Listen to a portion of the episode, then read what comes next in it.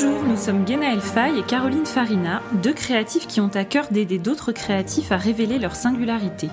Dans ce podcast, nous parlons d'outils, de méthodes pour développer votre créativité et votre style. Que vous soyez en lancement d'activité ou déjà lancé, vous trouverez dans ce podcast des clés pour avancer plus sereinement dans votre pratique et vous différencier par vos créations.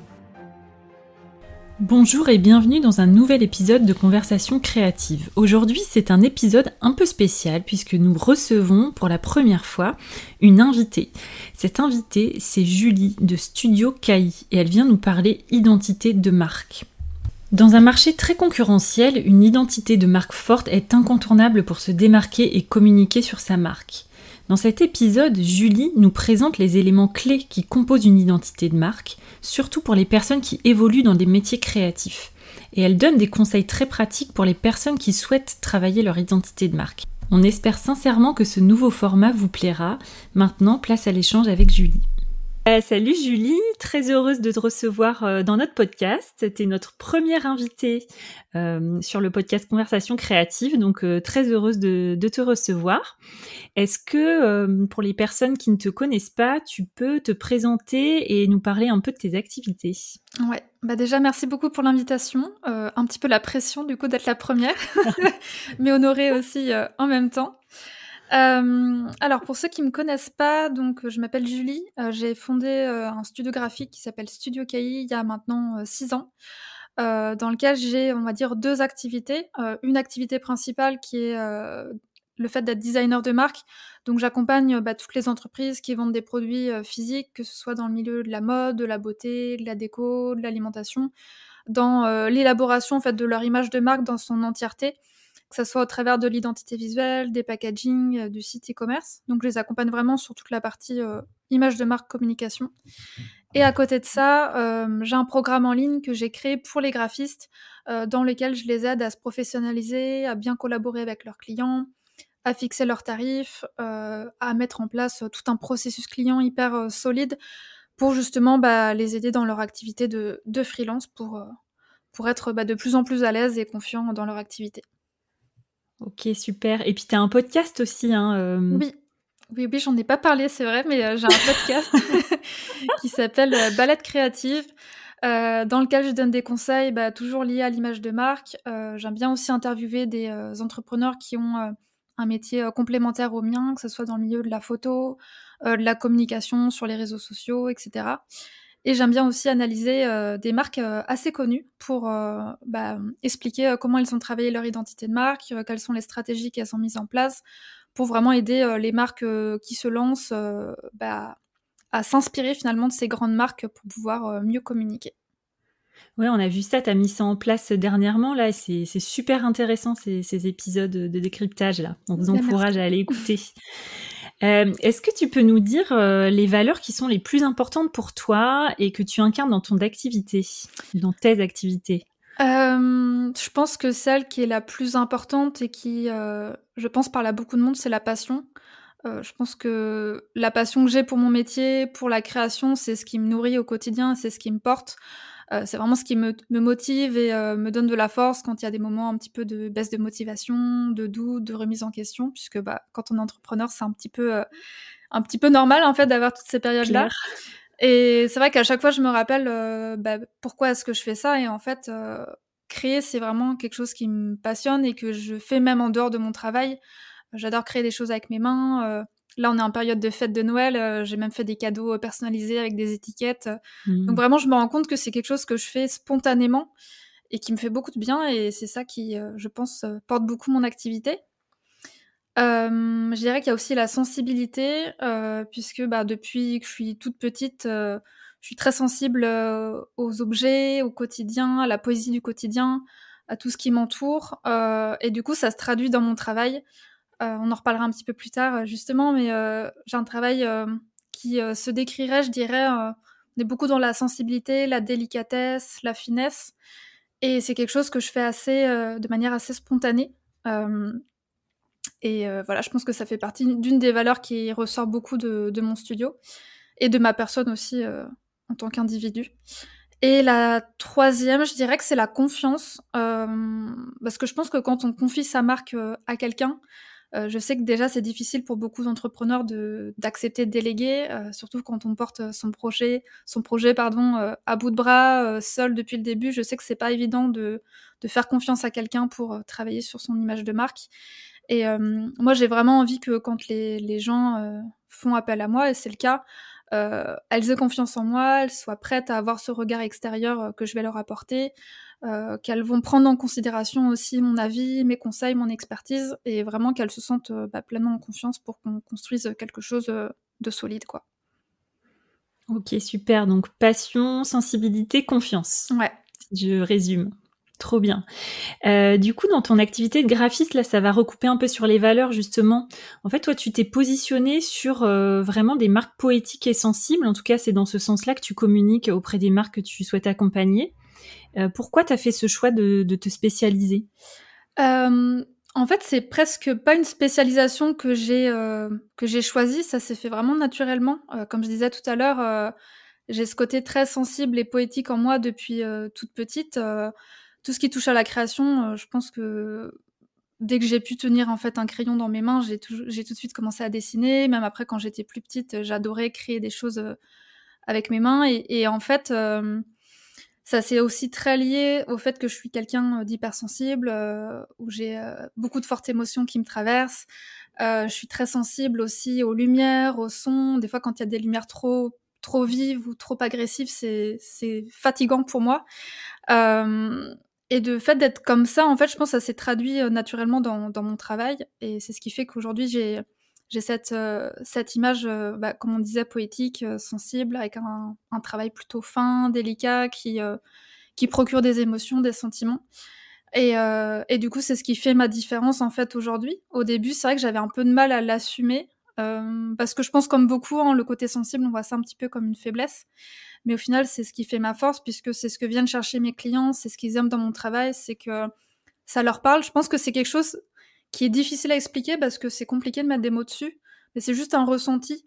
Et c'est vrai que la plupart des clients à qui j'ai travaillé m'ont vraiment dit que mon travail les avait touchés et que bah, ils avaient envie de bosser euh, avec moi grâce à ça. Donc, euh, donc tant mieux. Et c'est ce qui fait aujourd'hui, bah, c'est une manière pour moi finalement de me différencier euh, des autres studios graphiques.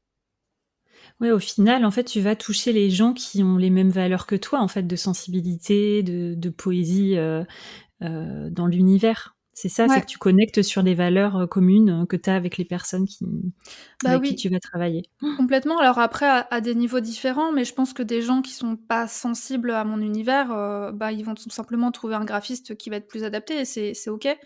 Mais du coup, moi, c'est vrai que j'ai vraiment envie de toucher des personnes qui sont aussi sensibles à ça, puisque l'identité que je vais faire pour eux va ressortir ces valeurs-là. Donc c'est vrai que si ça leur parle pas, si ça correspond pas à ce qu'ils veulent donner comme image à leur marque, ça fonctionnera pas. Ok. Est-ce que, euh, donc toi, tu, travailles beaucoup l'identité de marque euh, quand tu accompagnes euh, les, personnes. Est-ce que tu peux nous dire les éléments clés qui composent une identité de marque solide et surtout pour les personnes qui évoluent dans des secteurs créatifs parce que c'est notre audience?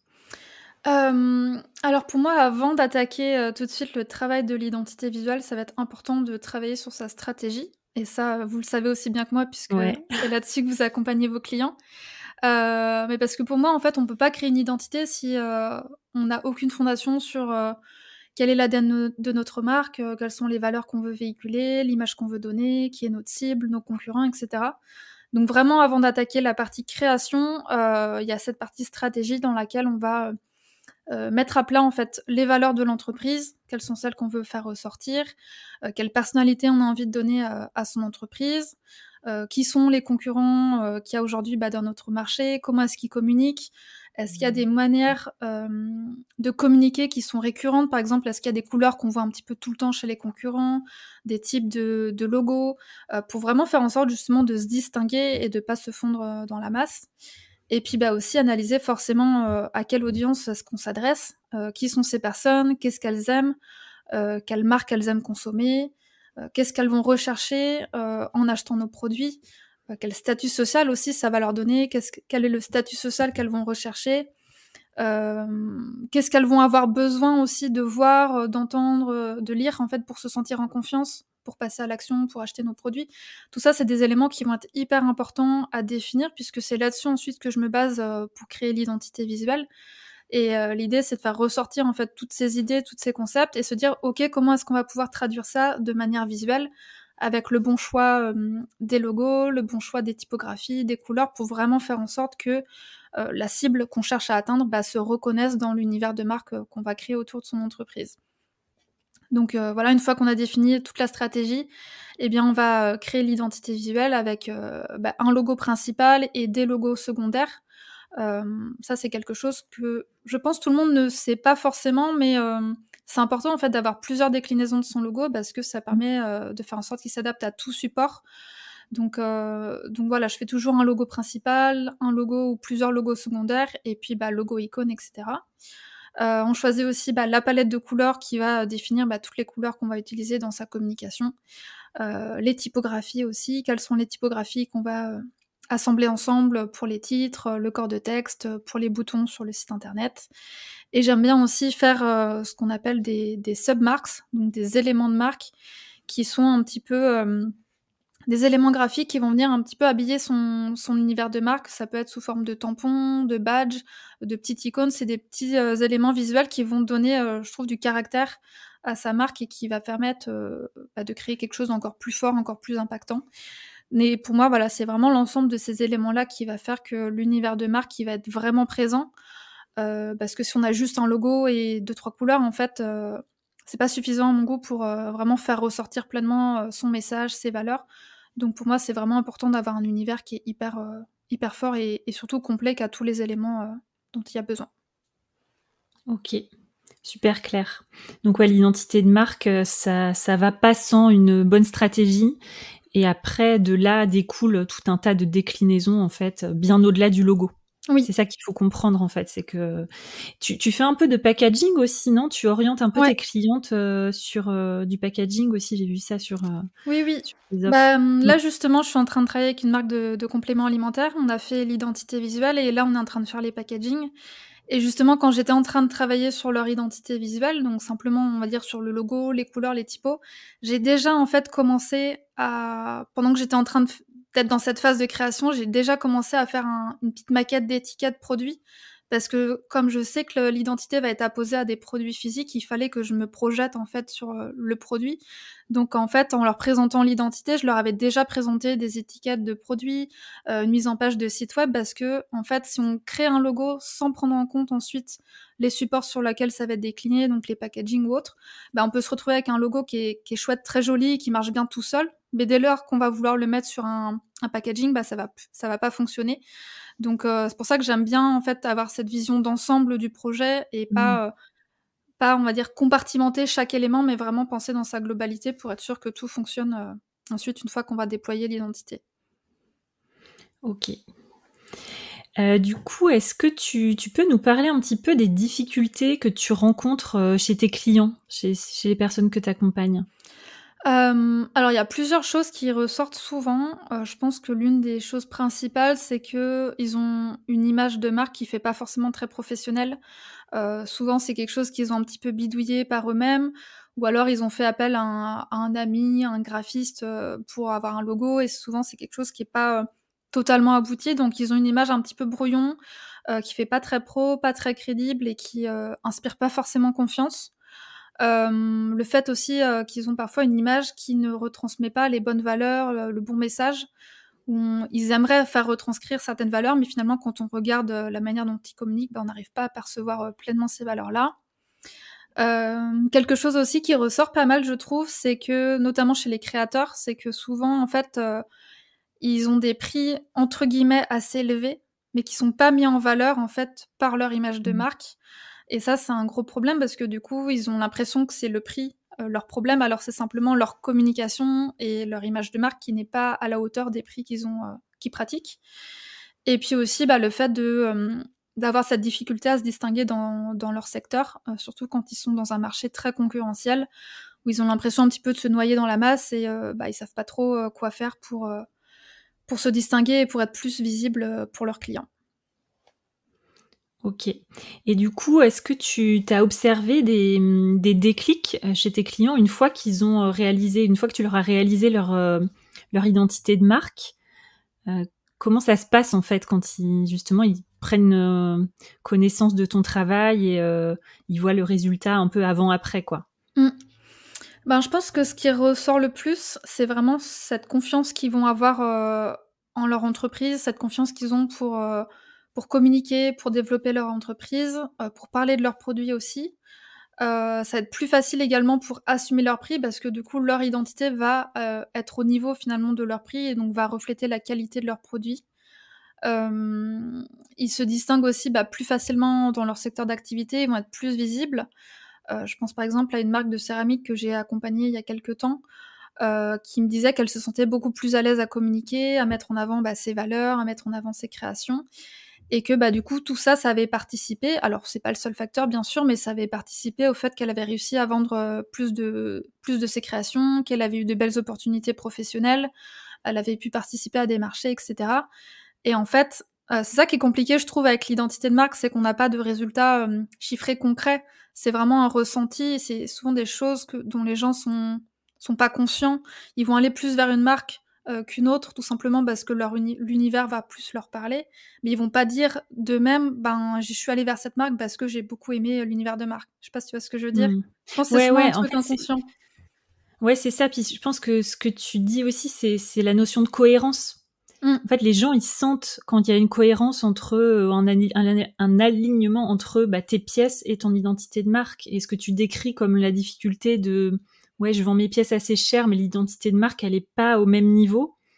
C'est un manque de cohérence qui est que le Mmh. client voit tout de suite, même s'il peut pas l'identifier, heu, Ouais, c'est clairement. ça. Ouais. Bah, c'est ce qu'on appelle, heu, la valeur perçue, hein. C'est qu'entre ce Mmh. qu'on diffuse, en fait, comme message, en fait, le le client va pas voir toute la valeur de notre de notre marque, de nos produits et donc du coup, il va passer son chemin et c'est là où, du coup, l'identité de marque va venir rehausser tout ça et faire en sorte que ce soit pleinement, heu, cohérent et aligné. Donc Ouais. ça, ça joue beaucoup effectivement et puis, heu, ouais, non, de manière générale, c'est des gens qui repartent, beaucoup plus en confiance parce qu'ils ont aussi les bons outils pour communiquer. Ils savent comment bien utiliser leur, heu, leur identité, leurs couleurs, leur typographie et du coup, ils passent aussi beaucoup moins de temps à faire de la création de contenu, pour les réseaux sociaux, à, heu, peut-être faire des articles de blog, des des, des changements sur leur site web et cetera parce qu'ils ont, en fait, des outils et ils ont une, hem, des guidelines, en fait, des, comment on appelle ça en français? Je sais Ouais, plus le une sorte de, bah, une sorte de feuille de route, en ça. fait, pour, pour dérouler, Voilà leur, et puis, bah et le fait aussi d'avoir, remis à plat la stratégie, ça permet qu'ils savent exactement dans quelle direction aller. Ça leur évite de tout le temps, vivoter ou de se demander: «Est-ce que c'est bien ça que je dois faire? Ou est-ce que j'irais pas plutôt, heu, vers telle direction?» là, au moins, tout est clair et heu, ça je pense que ça donne aussi beaucoup de de charge mentale en moins, clairement.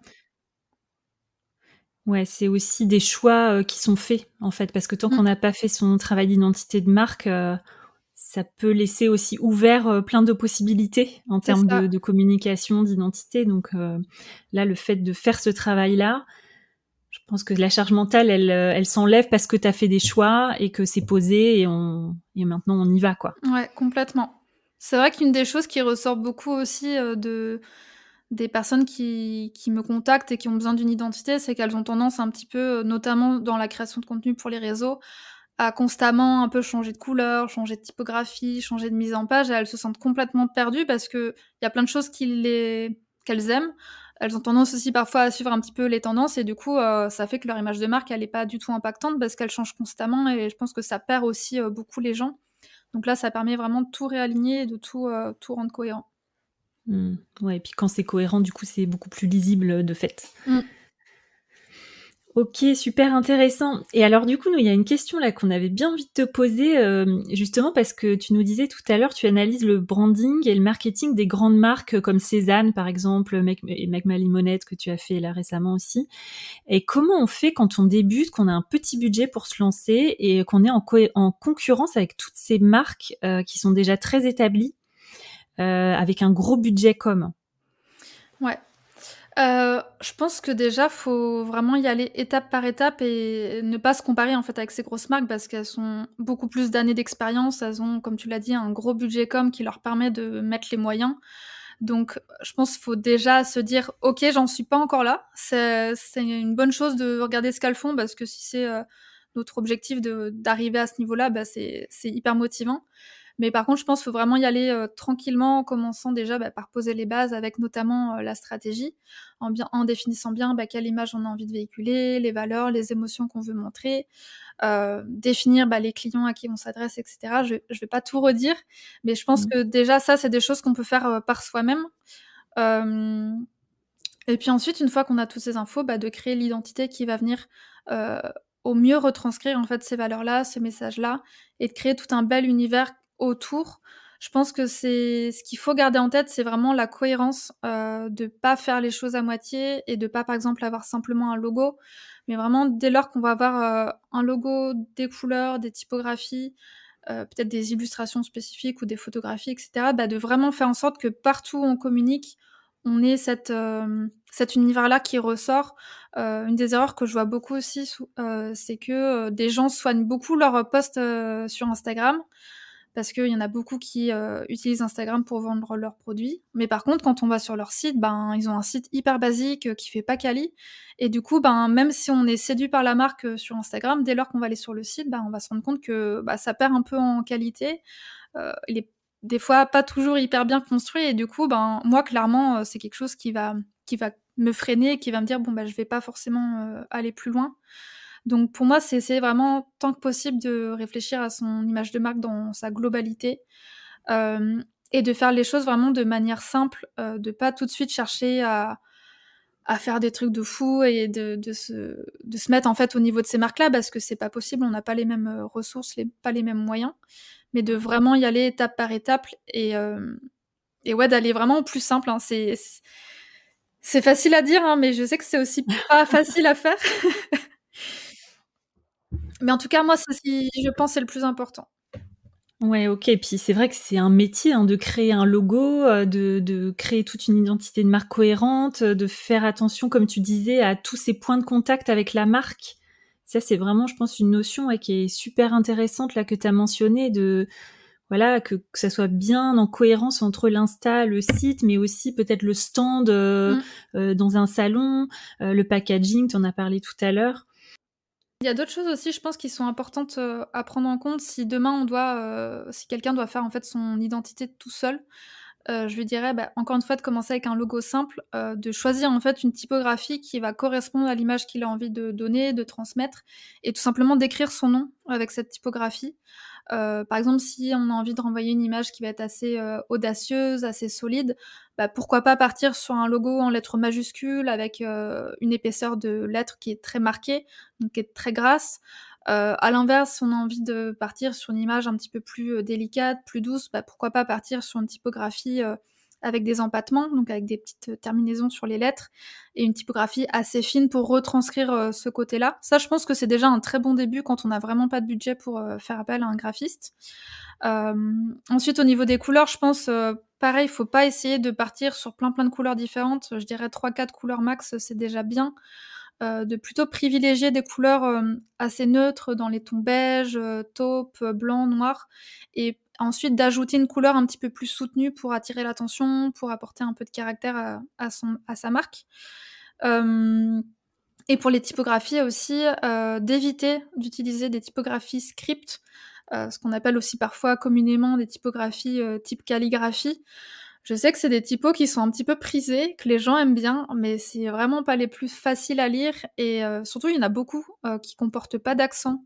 Donc du coup, c'est pas hyper facile à utiliser ensuite euh, au quotidien. Donc je conseille vraiment de privilégier des, des polices d'écriture qui sont faciles à lire, faciles à utiliser et surtout avec des variations de graisse qui va permettre en fait de hiérarchiser les informations beaucoup plus facilement. On peut très bien avoir juste une seule typographie, mais par contre, en utilisant ces variations de graisse, en utilisant soit des typos en gras, en italique ou autre, ça permet tout de suite de bien hiérarchiser euh, les différentes informations et de d'avoir quelque chose qui est simple et qui fonctionne bien. Voilà. Super, bah merci. Des choses super concrètes là que tu as données, euh, voilà, que les personnes euh, qui n'ont pas encore le budget euh, peuvent, peuvent mettre en pratique. Donc merci beaucoup pour, pour ton partage. Et du coup, donc pour les personnes, nous dans notre audience, tu sais, on a des personnes qui sont déjà lancées depuis plusieurs années et est-ce que qui se posent peut-être la question de refaire leur identité de marque est-ce qu'il y a des signes, toi, que tu vois qui indiquent qu'il peut être temps de revoir ou de faire évoluer son identité de marque? Euh, ouais, il y en a plusieurs. Je pense que l'un des premiers signes, c'est que, bah, si effectivement l'entreprise a bien évolué depuis ses débuts, euh, qu'on sent en fait finalement que le logo qu'on avait au début, bah, il a fait le travail pendant ces premiers mois, ces premières années, et que là en fait il nous bloque un petit peu pour atteindre euh, bah, des nouveaux objectifs qu'on s'est fixés. bah, ça peut être justement le moment de retravailler sa stratégie et de de monter en qualité, on va dire, dans son image de marque. ça, ça peut être un, des premiers points, si on sent que c'est plus vraiment cohérent et aligné avec l'image qu'on a envie de donner. Euh, si aussi on a des difficultés à vendre ou alors à attirer les bons clients, bah, ça peut être le bon moment justement de retravailler sa stratégie et son identité pour réussir à toucher bah, les bonnes personnes, pour valoriser les produits qu'on vend et aussi bah, les prix, comme on disait euh, tout à l'heure. Euh, je pense aussi que si on a l'impression d'être un petit peu noyé parmi euh, ses concurrents, qu'on se démarque pas trop, qu'on a tous un peu la même euh, façon de communiquer, le même type de couleur, de logo, etc., bah, ça peut être une bonne opportunité de remettre à plat tout ça pour vraiment affirmer sa différence, sa singularité et vraiment sortir du lot. L'autre chose aussi, je pense, c'est que si euh, bah, votre identité actuelle, elle est en décalage avec la qualité de vos produits, on en parlait un petit peu tout à l'heure, mmh. et que ça dessert vraiment en fait ce que vous vendez. Si vous vous rendez compte que l'image perçue par votre audience euh, de vos produits, en fait, elle n'est pas celle que vous voudriez, euh, bah, là encore, c'est intéressant de retravailler tout ça pour vraiment pour vraiment réaligner tout ça et puis vraiment avoir une image qui est à la hauteur de la qualité de, de ce qu'on vend. Et il y a quelque chose que je dis souvent, c'est que Aujourd'hui, des marques, il y en a, il y en a des milliers et des milliers. Euh, des marques qui vendent des produits médiocres, il y en a, il y en a malheureusement, mais il y en a. Et en fait, elles arrivent à vendre parce qu'elles ont une image de marque qui est hyper bien faite, qui est hyper euh, stratégique et qui est hyper bien pensée. Et à l'inverse, euh, une marque qui a des produits hyper quali, si son identité elle est pas bien travaillée, elle fait un peu brouillon, bah en fait ça va être beaucoup plus difficile de vendre donc c'est en ça, euh, j'aime bien, bien, donner cet exemple parce qu'il est assez parlant. Ça montre vraiment à quel point l'image de marque, ça a un pouvoir en fait euh, auprès de ses consommateurs et qui va faire qu'on va réussir à vendre ou non. Donc, euh, donc vraiment, pour moi, c'est vraiment un levier hyper intéressant à prendre en compte si on est dans, ce, dans cette problématique de réussir à vendre, de vouloir se développer, etc. Et puis, je pense à un dernier point qui est intéressant aussi, je trouve, mais qui n'est pas forcément connu, je dirais, c'est euh, que si jamais vous êtes un peu plus trop motivé à communiquer, vous êtes un peu en, perte de vitesse, vous avez un peu perdu la flamme qui vous animait au début, la passion, bah, je trouve que le fait de retravailler sa communication, de remettre à plat euh, toute sa stratégie, son identité visuelle, bah, ça va redonner un certain élan, euh, ça va redonner confiance en sa marque et ça va rebooster en fait bah, tout, le développement de son entreprise derrière. Donc ça, c'est aussi un signe qui est intéressant. Ok, super. Oui, ça peut être aussi une envie, enfin qu'on ressent le besoin parce que ça fait plusieurs années. du coup, on peut aussi écouter cette envie-là de refaire son identité. Super, merci. on a parlé un petit peu de ton podcast en début d'épisode. Quel épisode tu conseillerais pour quelqu'un qui voudrait creuser le sujet de l'identité de marque?